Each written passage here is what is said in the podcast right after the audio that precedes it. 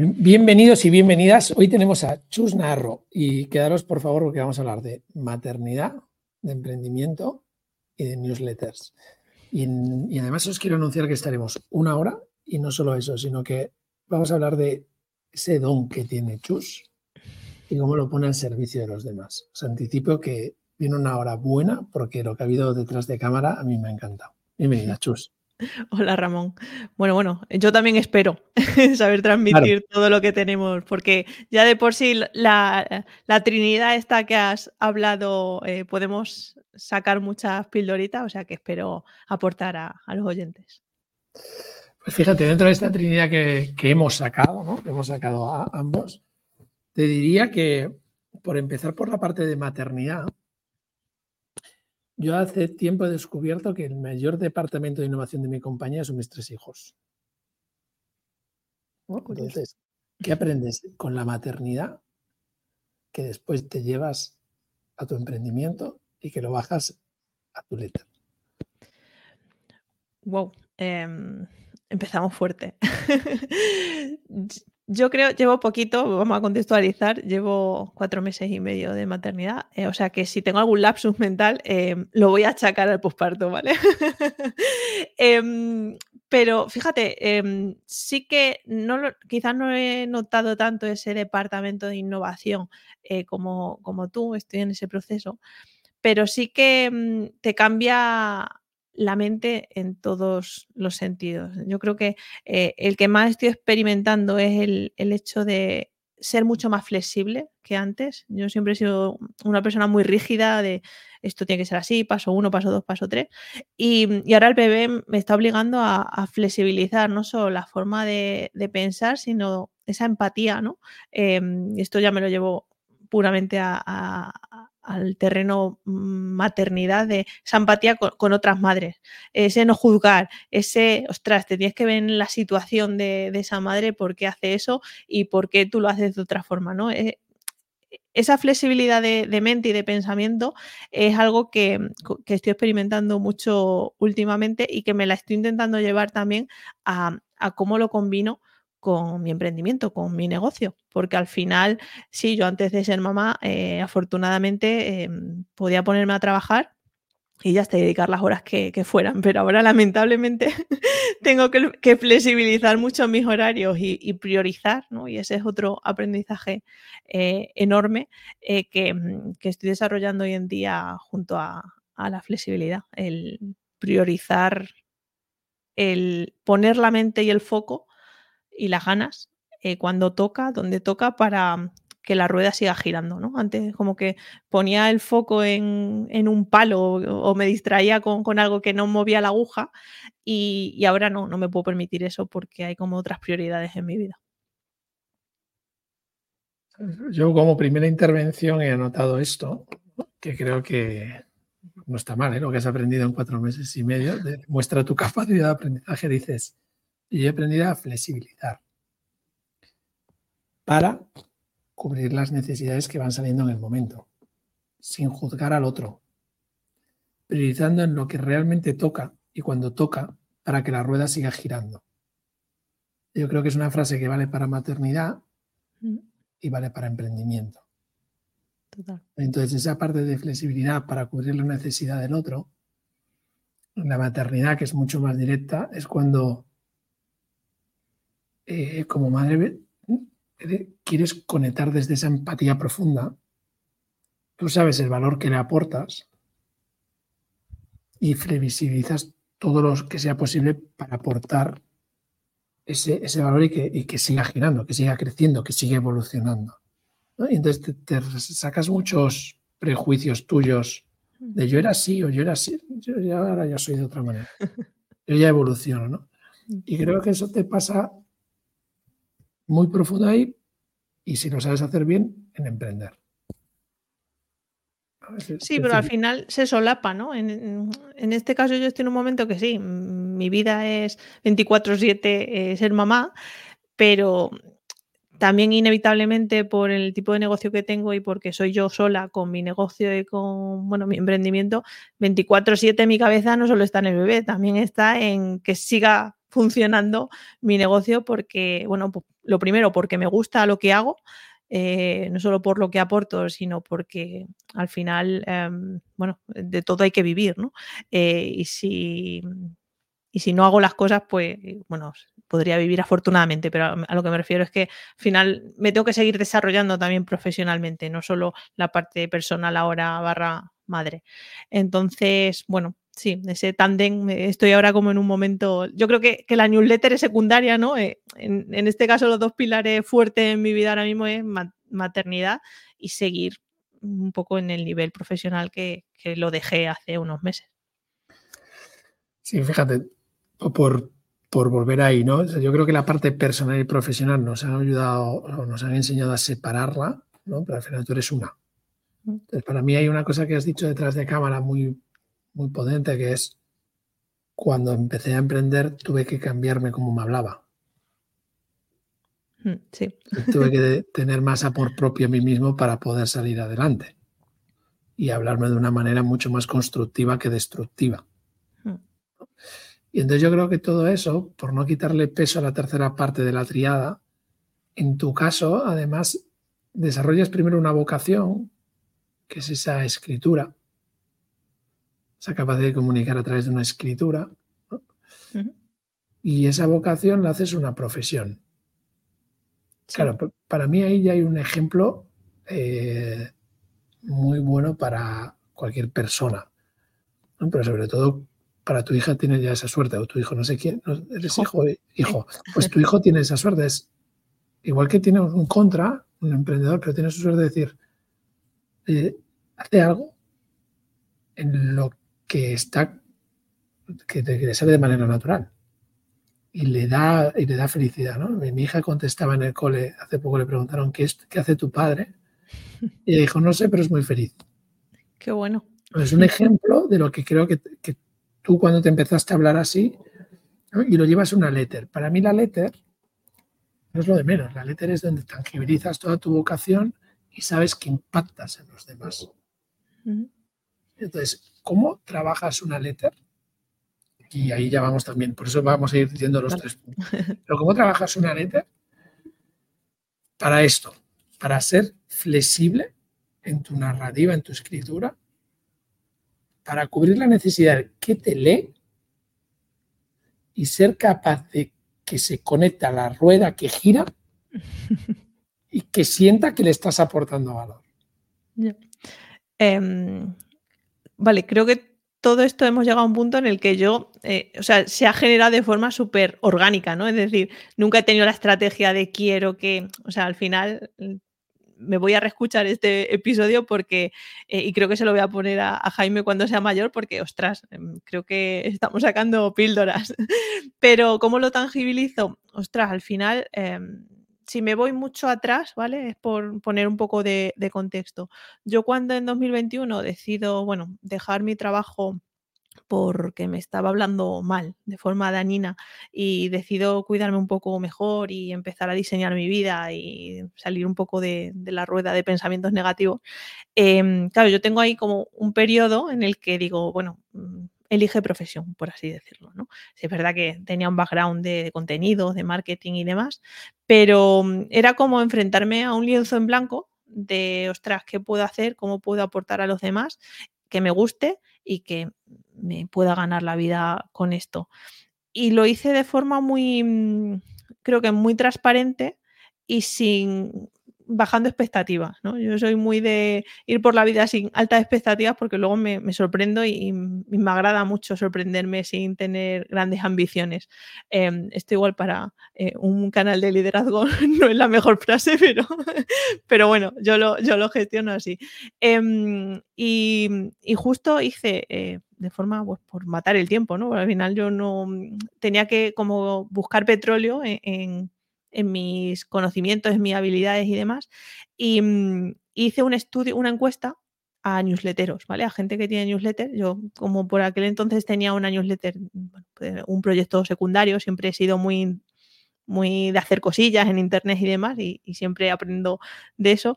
Em, tenía colegas que tenían newsletter y dije, bueno, voy a hacer una encuesta a ver para analizar el estado en el que están las newsletters en castellano. Porque sí, en Estados Unidos sabemos que hay muchas cosas siempre, son los pioneros y demás, pero aquí yo no desconocía el estado en el que estaba.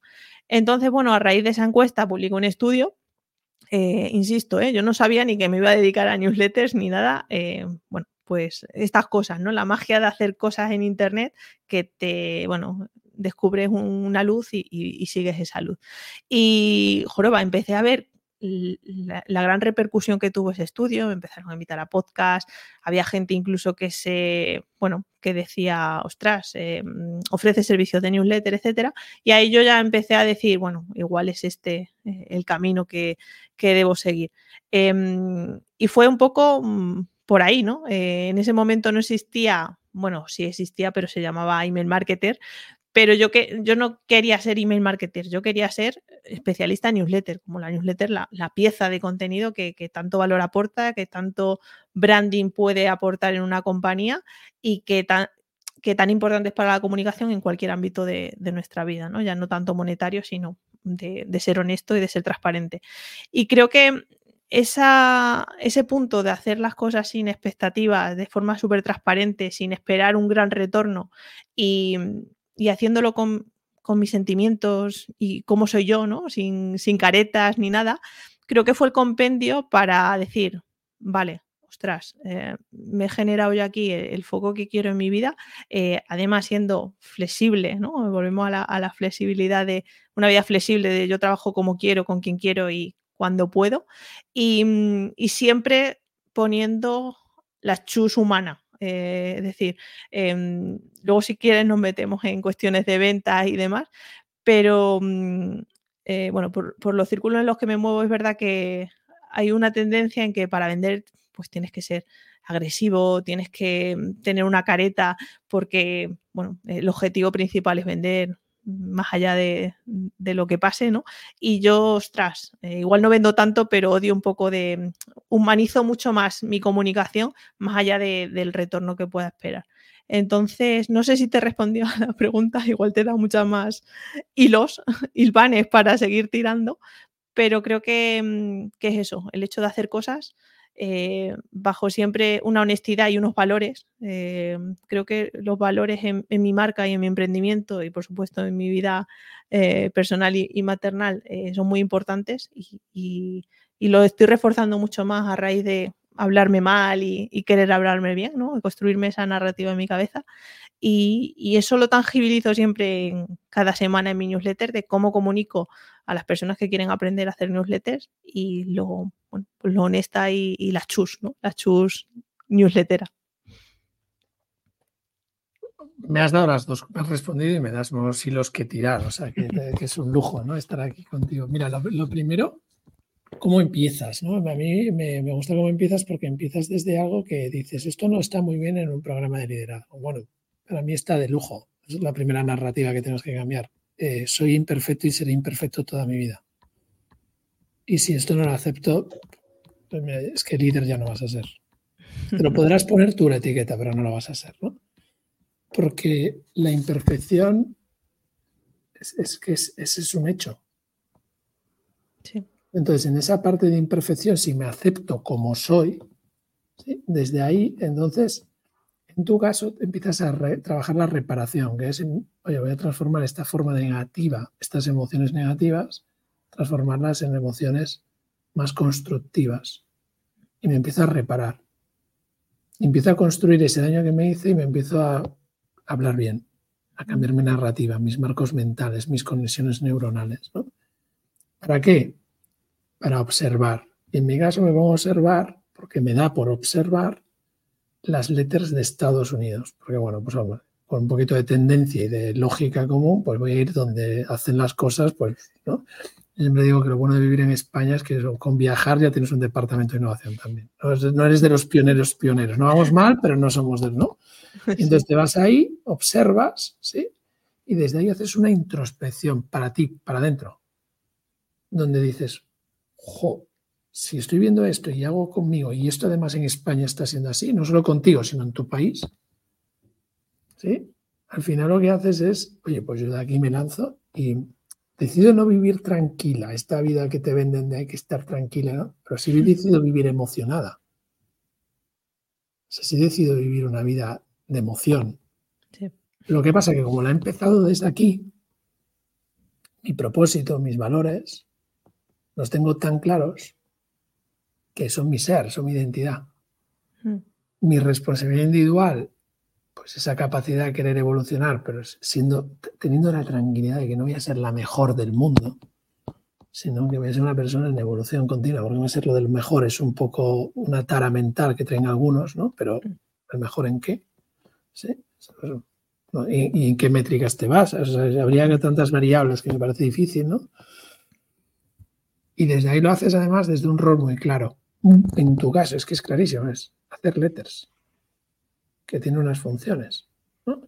Y demarcas unos objetivos, que es lo que te han llevado a ser chus.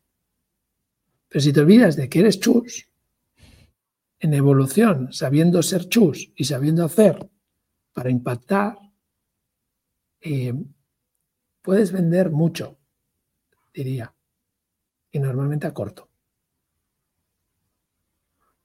No haces algo sostenible. Es mm. decir, lo que hago hoy también es bueno para un futuro.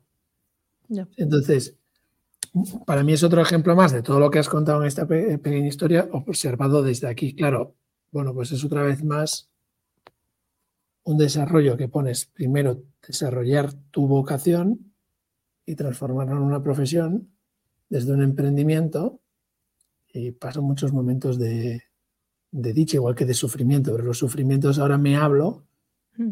y me hablo bien. Entonces veo en el sufrimiento algo con lo que puedo evolucionar. Sí.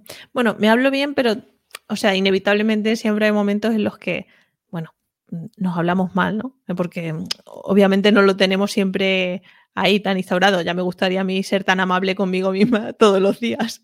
Pero lo, bueno, yo creo, de haber trabajado eso, eh, con ayudas, por supuesto, es que detecto mucho antes cuando em, el pufo empieza a salir.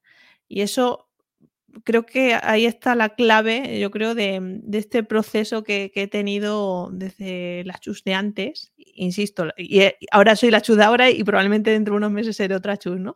Pero siempre el hilo conductor de, ostras, qué importante es pararse a analizarnos, a ver cómo nos hablamos y ver y detectar cuando esos warnings, ¿no? De, ostras, cuidado que, aquí estamos detectando un patrón que se parece mucho a aquella vez que lo pasaste tan mal, vamos a parar, ¿no? Y, mm, a, reenfocar todo, toda la narrativa que nos construimos en nuestra cabeza, que en definitiva estamos hablando de eso.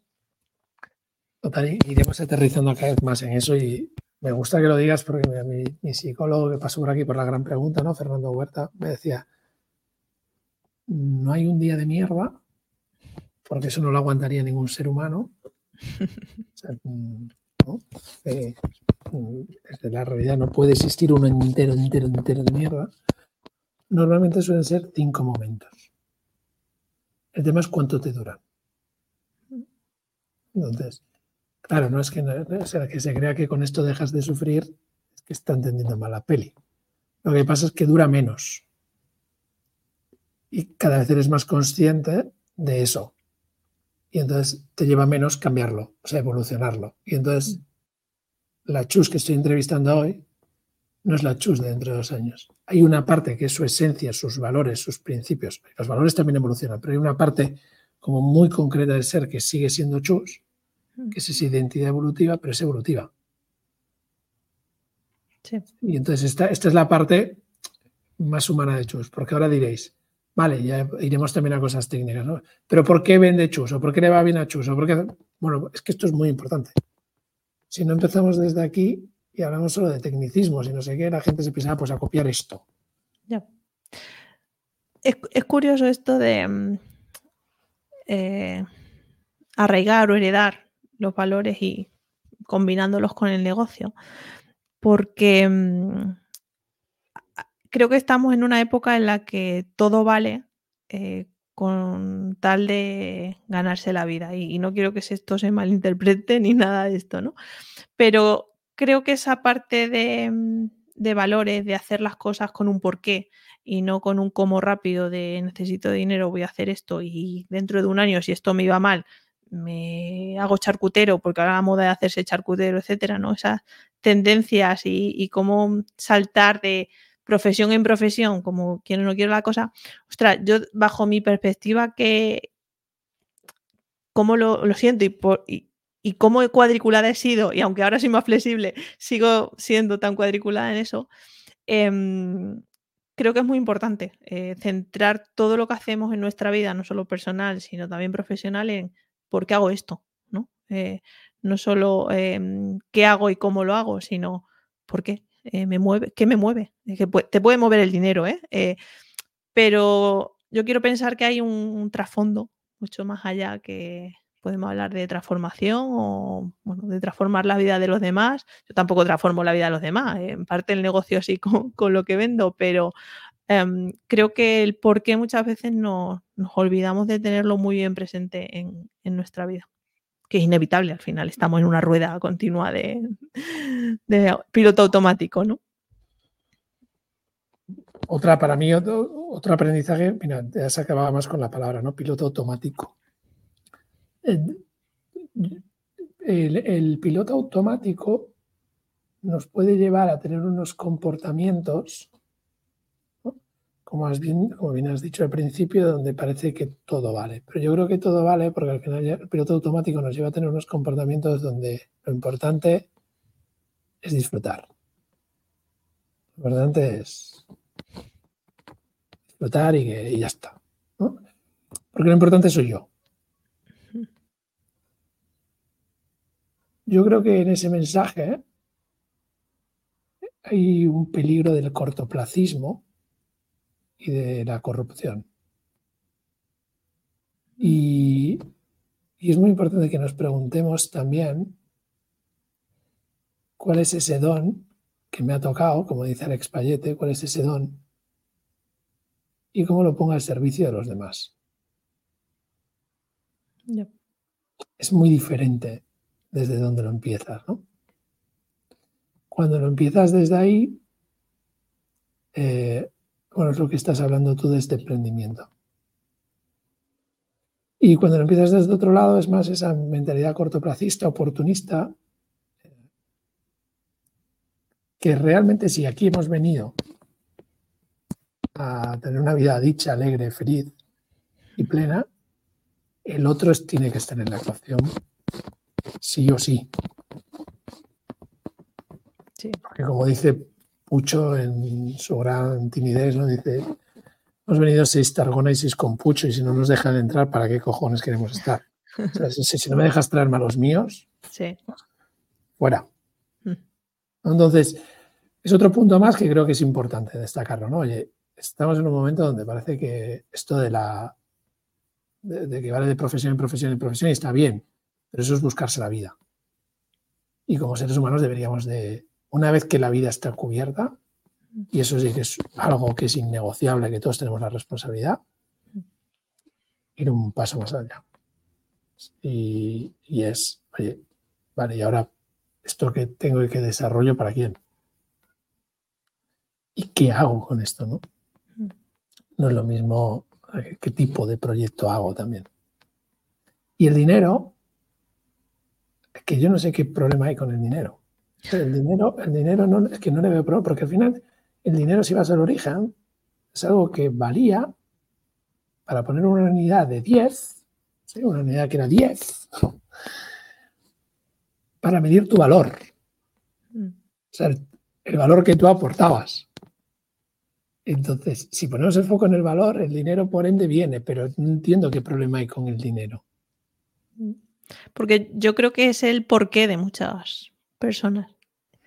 Pero entonces, si pones el foco en el valor, insisto, y tú no estás poniendo el foco en el valor, si no estás poniendo el foco en el dinero, el problema no es el dinero, eres tú. Es como en este mundo, ¿no? Querer etiquetar a los emprendedores sociales o de impacto, no, etiquetemos a los que no están siendo éticos.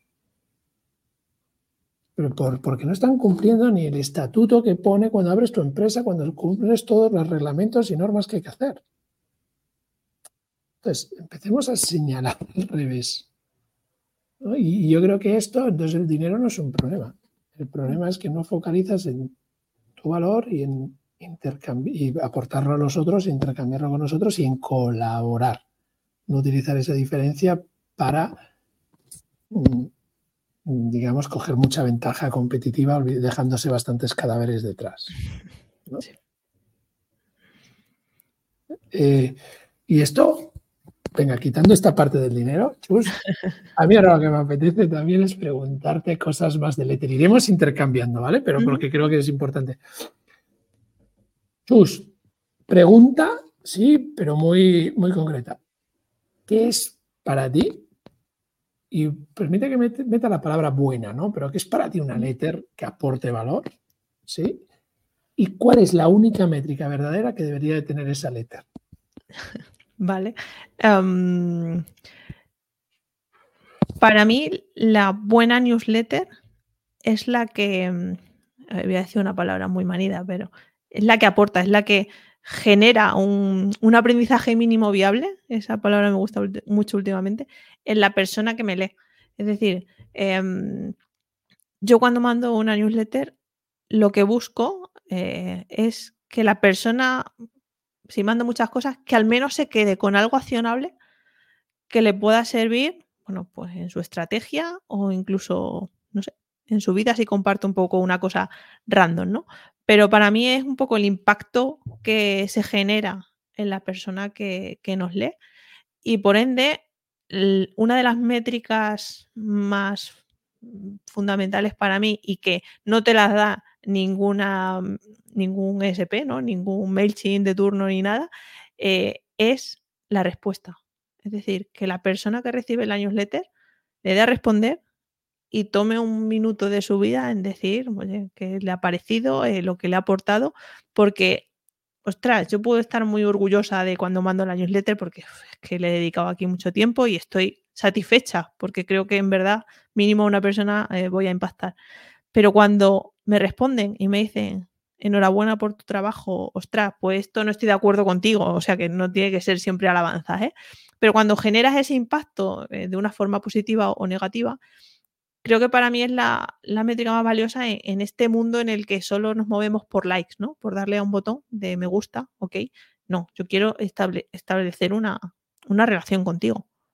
Yo mando, sí, yo te aporto, pero quiero que tú me digas eh, que, te aporta esto. Entonces, para mí es un poco esa respuesta a cada newsletter lo que, lo que diferencia una buena newsletter que aporte de una que simplemente envía y ya está. Me, encanta tu concepto de, o sea, este concepto, pero que dices está manido, pero bueno, recuperemos aprendizaje mínimo viable. Cuando escribas una letter, piensa en qué aprendizaje mínimo viable va a tener el otro. Esto es que, ya me, gusta porque ya es empezar desde la necesidad del otro. O sea, ¿qué quiero que aprenda? ¿Cómo quiero impactar en él hoy? ¿Qué, aprendizaje le voy a regalar hoy? Voy a aportarle valor hoy. Porque yo siempre digo que al final una letter de las que yo estoy suscrito, de las pocas que me quedan, no me discus y es verdad, pero bueno, es, es la mía. No, me quito porque me aportan mucho valor. ¿Sí? Entonces, para mí es esto. Mm. Y después la única métrica es, y además, que te responda. O sea, que hayas impactado tanto que te diga, la hoy, ¿eh? Sí, y hay un componente también, eh, de hecho, esto sí que está ya basado en estudios, que siempre nos preocupamos mucho en una newsletter. Hoy, ¿qué asunto ponemos? ¿no? Un asunto para maximizar la apertura y que todo el mundo le dé a abrir. Y fue curioso porque un estudio de una plataforma de marketing y tal dijo que la gente cuando recibe una newsletter y la ve en su bandeja de entrada, se fija más en el remitente, es decir, ese de quién me viene la, la letter, como dices tú, eh, a ese tema, ¿no? Ese asunto de qué va la newsletter. Y ostras, ahí me parece que hay un trabajo de volver a la marca personal, a la marca corporativa y tal, sino que me quieran abrir, pero por lo que yo soy, lo que le aporto con, mi newsletter, no por el tema que vaya a tratar hoy, ¿no? Entonces, eh, de nuevo volvemos a la persona. no, yo es que te quiero leer a ti porque confío en ti, porque confío en cómo me cuentas las cosas y porque confío en tu criterio, en tu forma de, bueno, filtrar la información, etcétera. Y, eso me parece también un, punto a, a, ver hoy en día que hay tantísima infosicación, tantísimos canales, tantísimos, bueno, mm, gente creando contenido. Al final, eh, como tú dices, tú te habrás te suscrito de muchas, yo también.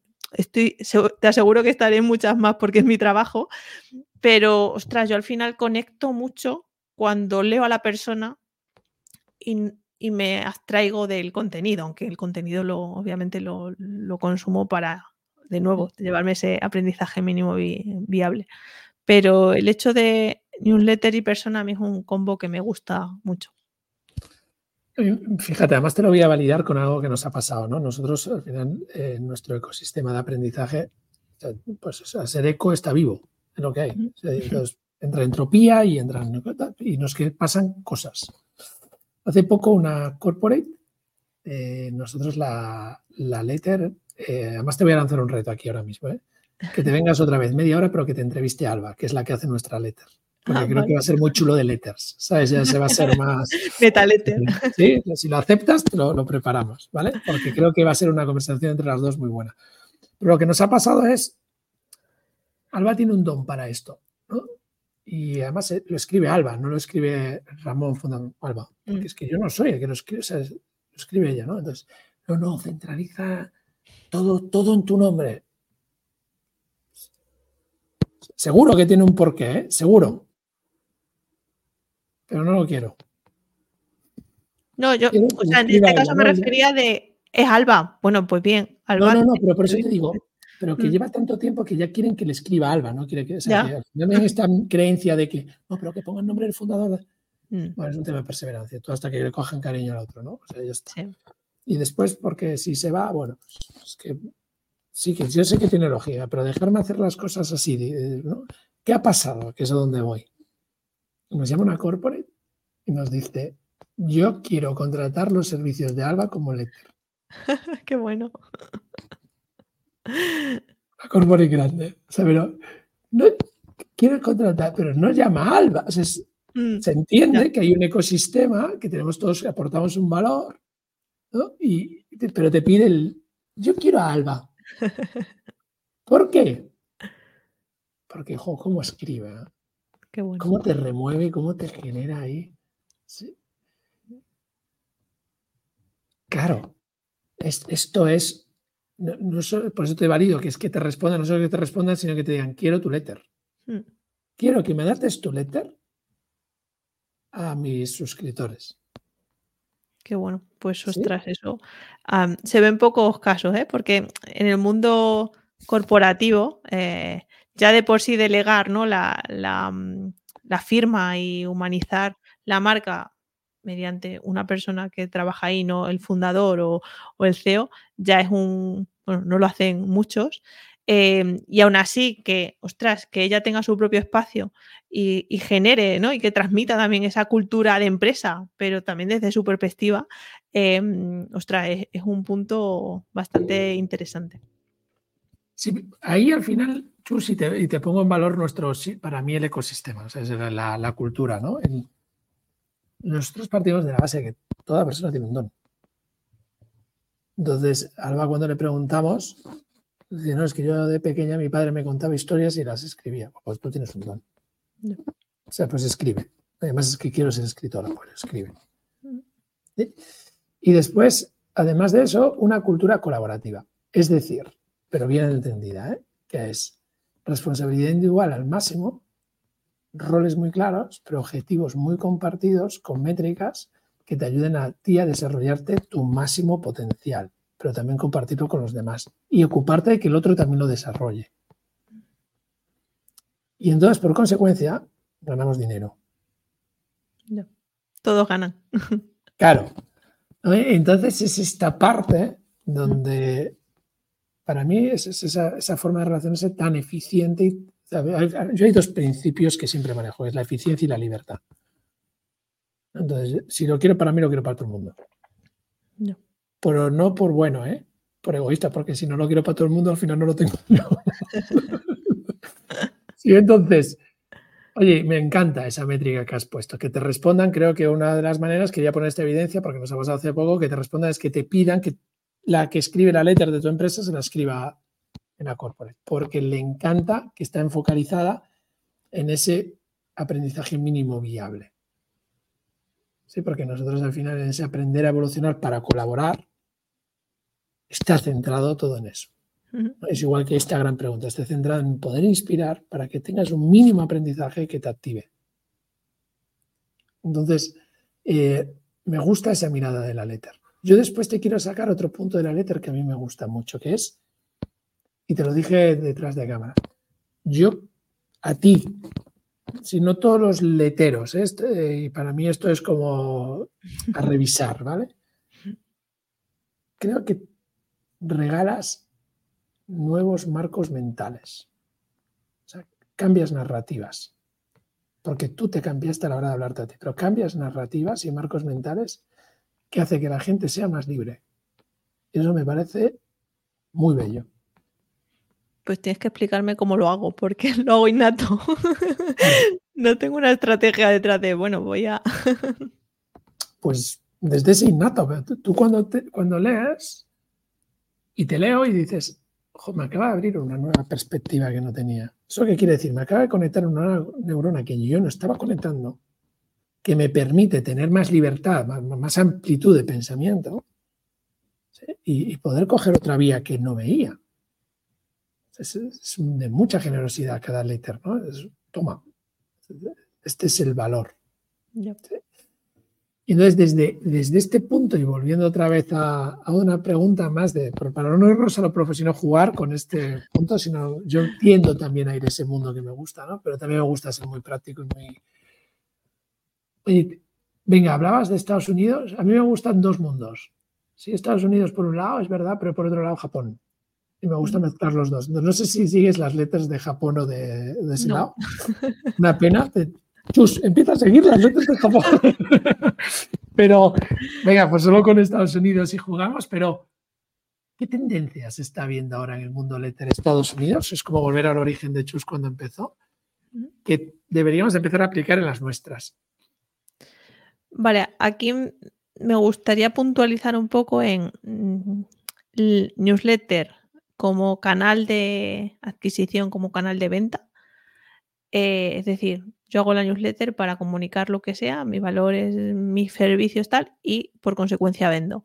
O la newsletter como producto que en sí eh, se acaba la venta en, la newsletter, ¿no? Es decir, y ahí entran desde las newsletters que tienes que pagar por leer hasta newsletter, que es el canal en el que un anunciante, bueno, pues paga para eh, mostrar sus servicios, sus productos y tal.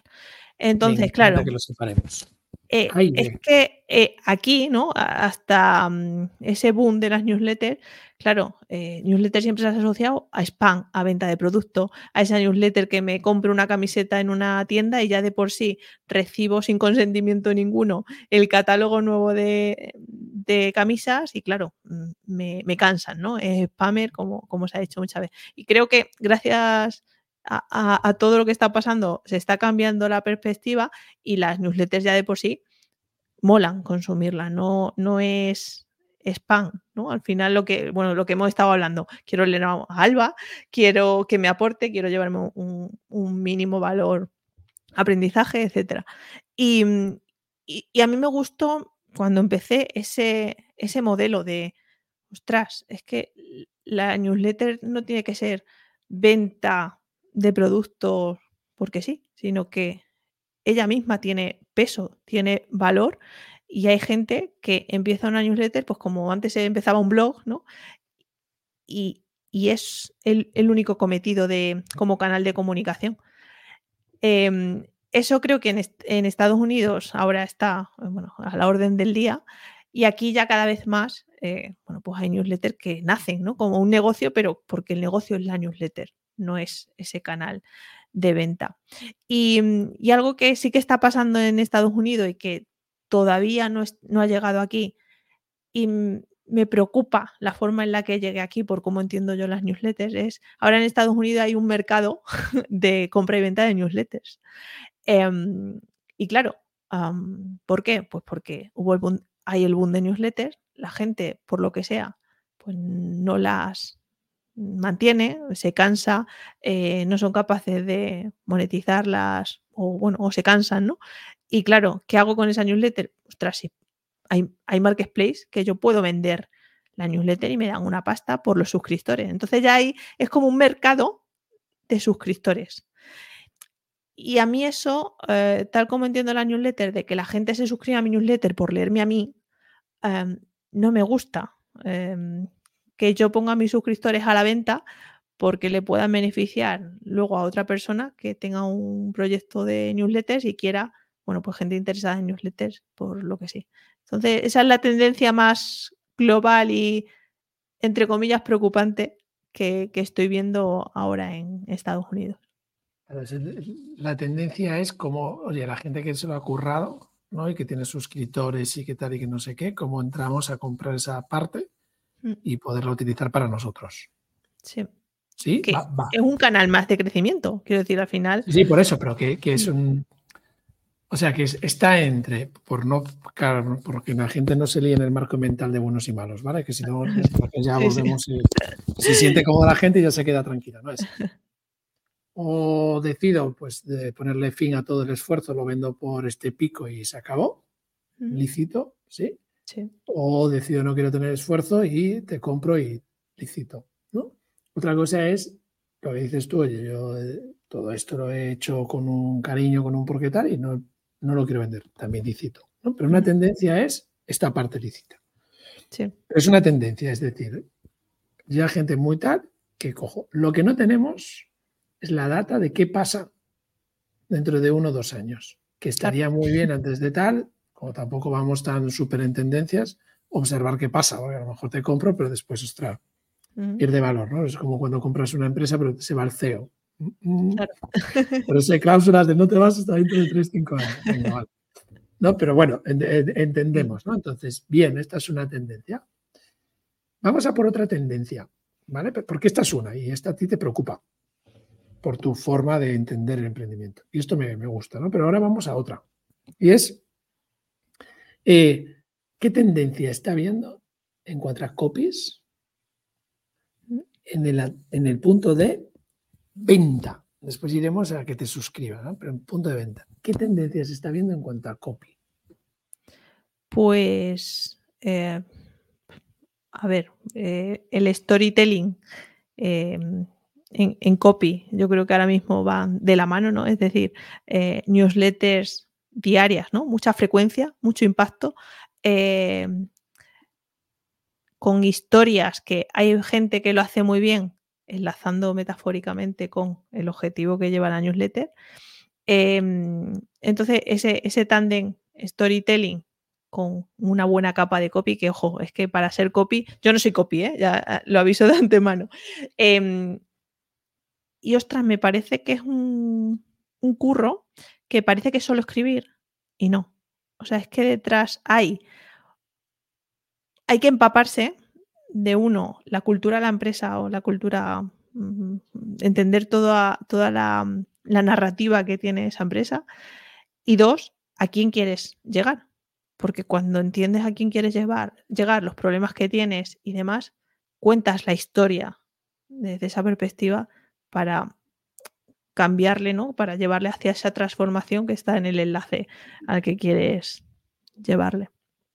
Entonces, en tendencia, yo creo que, es eso. Quiero decir, siempre ha habido newsletters con storytelling y demás. Pero es verdad que, bueno, sigue, sigue ahí y al final, si sigue, es porque funciona.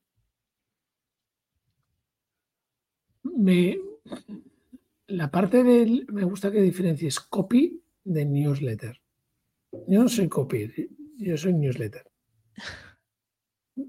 Dale una vuelta a esto. creo que va a ser importante para la gente que no somos tan pro en esto.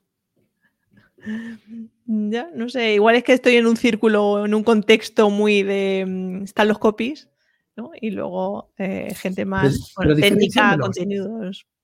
Diferenciame el uno del otro. El copy, puedo crear el storytelling, no sé qué, pero después yo, como newsletter, sé cómo, qué, qué es la diferencia. Bueno, sí, yo lo entiendo de la parte newsletter más global, en el sentido de que hay que tener en cuenta muchas palancas desde la parte técnica para eh, embeber formularios, técnicas, que dentro del formulario, bueno, eh, cosas de doble opting, bueno, eh, doble confirmación, ¿no? Un poco todo, todo eso, ¿no? Un poco esas pequeñas cositas que no es solo escribir y darla a enviar, sino que, ostras, es que a un suscriptor te le ganas desde el momento en el que le da enviar al registro, al formulario de registro. Y ahí hay muchos escenarios que los puede hacer bien o que los puede hacer mal. Por ejemplo, que le dejas suscribirte y te llegue el email thanks for subscribing. Bueno, eso que hay mucho margen de mejora, ¿no? Ahí se ve que, bueno, pues que hay mucho, mucho por trabajar e, en, eso, ¿no? Y yo me enfoco en newsletter un poco en esa visión global, no solo en el texto. Entendido, ¿eh? Pues necesitaba esta aclaración porque ahora lo veo súper claro y claro, claro, ya lo diferencio, pero no te entendía, ¿no? Entonces, claro, tú estás en toda la estrategia. Entonces, toda la estrategia con todas las herramientas y todas las eh, metodologías para conseguir el objetivo concreto y entiendes toda la peli. El copy hace el texto. Entonces, cuando entiendes toda la peli, pues eh, claro, eh, consigues esos resultados. Entonces, ahora voy a eh, más CTAs, ¿no? Más venta. Venga, ahora vamos a. Me da igual que te sus. Bueno, me faltaba por preguntarte la tendencia de las que son ya negocios, pero que no venden su base de datos. ¿Qué tendencia hay ahí? Bueno, al final convertirse la propia newsletter en una, en una empresa. ¿No? Y tener empleados, al final, bueno, están los casos de Morning Brew, que se vendió por una burrada de millones, eh, porque, bueno, al final lo que quieren las grandes no es una newsletter, es la base de datos de gente y, luego hacer, bueno, pues lo que, lo que quieran con ellas. Entonces, entender una newsletter como una empresa con, pues, gente dedicada a venta, gente. Ay, no sé si te perdió, Ramón. No sé si estoy hablando sola. Mm, mm, mm.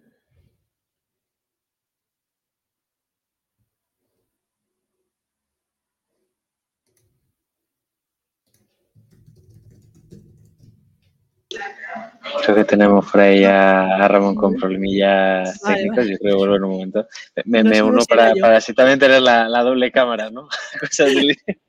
vale, vale. La, gran ventaja de newsletter es que esto no pasa, ¿no?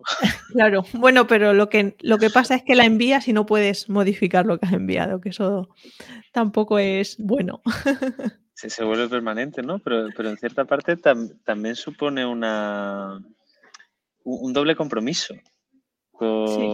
estar súper seguro de lo que envías. ya está por aquí, Ramón, que, no sabes si era yo o tú. Perdonad.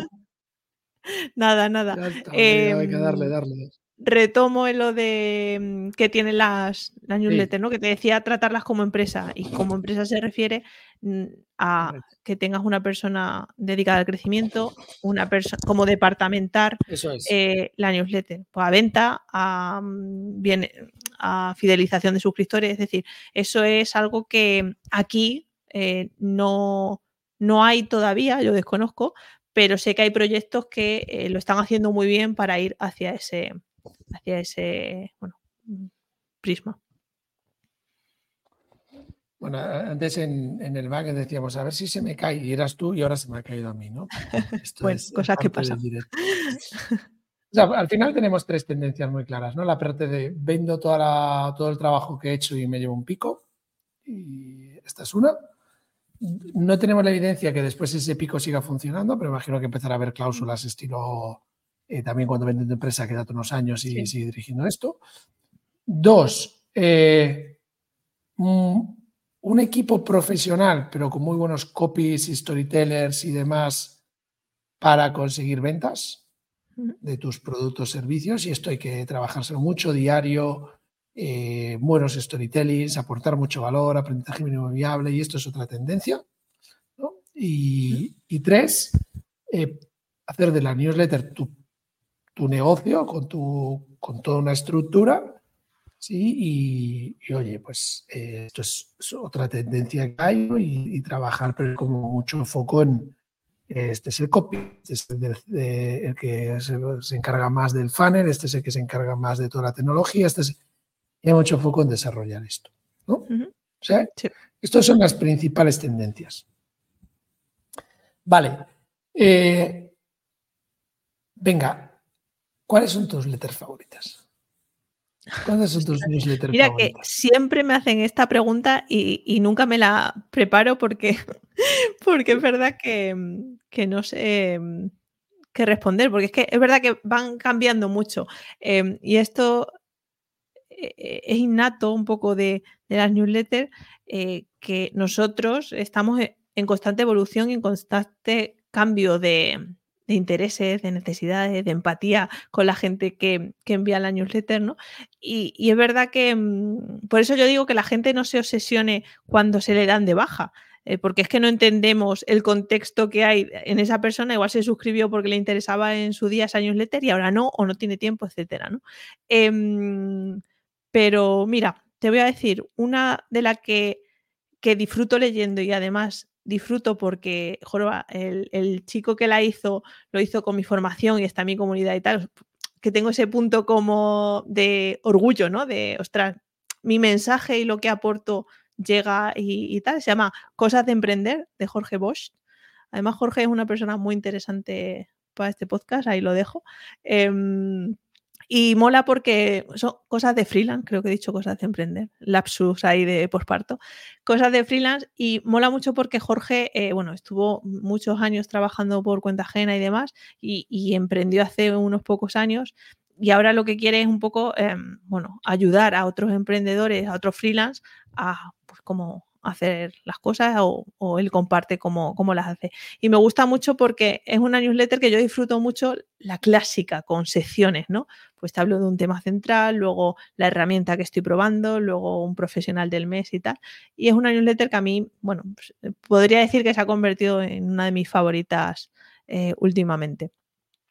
Y luego hay una que disfruto también mucho, que es la de mm, em, Tilt eh, bueno, es sobre eh, emprendedores de contenido, esta es americana, eh, que no creadores de contenido, sino gente que ya, oye, em, bueno, se dedica a, esto, ¿no? Vive del contenido, por lo tanto son emprendedores de contenido y lo mismo, pues te tratan como un tema, pues cómo poner precio a tus productos, mm, cómo gestionar el síndrome del impostor, cada semana hay un tema y luego te hacen como un resumen de pues, novedades en la cultura de la Creator Economy y esa me, me gusta mucho. O sea que a día de hoy te digo esas dos. Si me entrevistas dentro de dos años, te diría otras. Pero bueno, me has pillado ahí a mano Almada. Eh, eh, eh, espero que así sea, porque eso es que es evolutivo.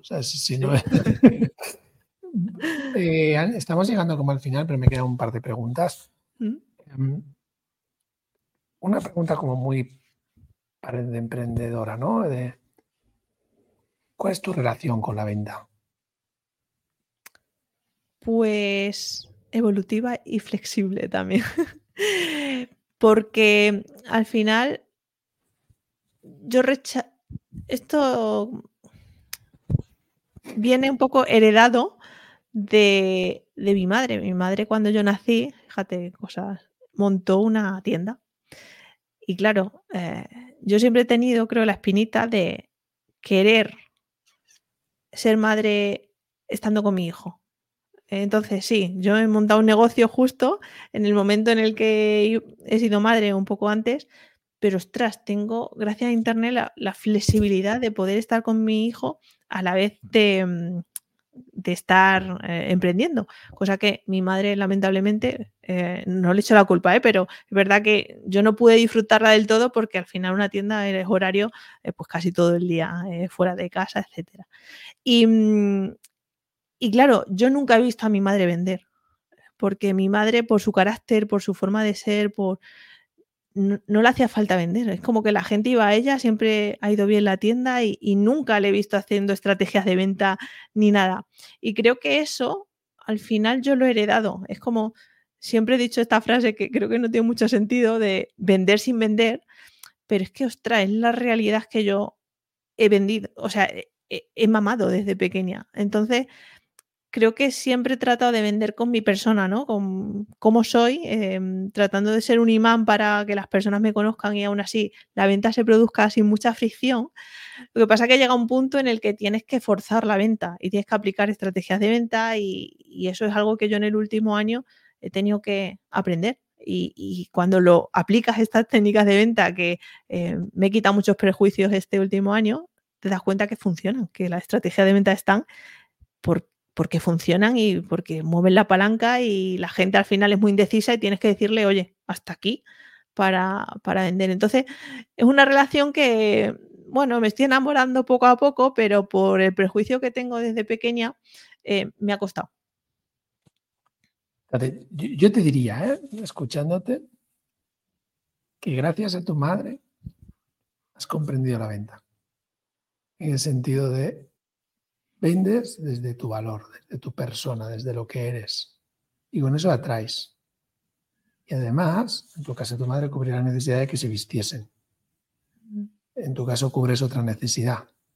Sí, pero queda igual. Cuando tienes que dar tu valor, tú decides la necesidad que quieres cubrir. Años no haber internet, tu madre te regaló el emprendimiento, pero claro, no había internet, entonces no podía además tener flexibilidad horaria pues hemos tenido la suerte de que evolucionando, pues ahora podemos. Pero te regalo eso. Y sobre eso, que es muy importante porque es toda la parte de estimular, de apreciar al otro, de quererle comprender, de tal, no sé qué, aprendiste técnicas de negociar, es decir, de cerrar. Y después dar un buen servicio, como es esta persona que nos nombrabas, que es un caso de éxito de tu, producto formativo. Mm. Entonces, me gusta porque esta pregunta que iba con un poquito de trampa, la ha sabido responder muy bien, que es, entiende la venta como algo que empieza desde un valor intrínseco de cada uno de los que tenemos, mm. que este valor lo intercambiamos con los otros para cubrir una serie de necesidades, en los cuales salen una serie de soluciones competitivas, medibles, que puedo decir, y tengo que aprender a negociar para cerrar. Y cuando compro técnicas de negociación de cierre, entonces empieza una experiencia positiva que recomiendan a otros. Y mi marca personal crece, empiezo a tener más nombre y tengo más claro para qué lo hago, para qué lo hago. Y claro, entender esto es entender la venta como ese intercambio de valor masivo.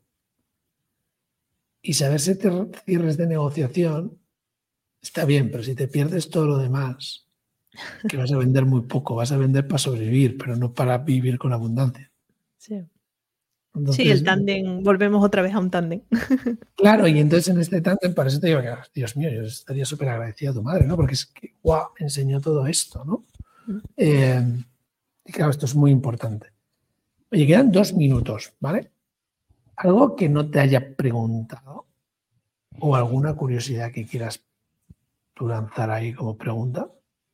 Ostras, no, o sea, he estado súper a gusto y ha sacado muchos temas interesantes, además de una forma muy elegante.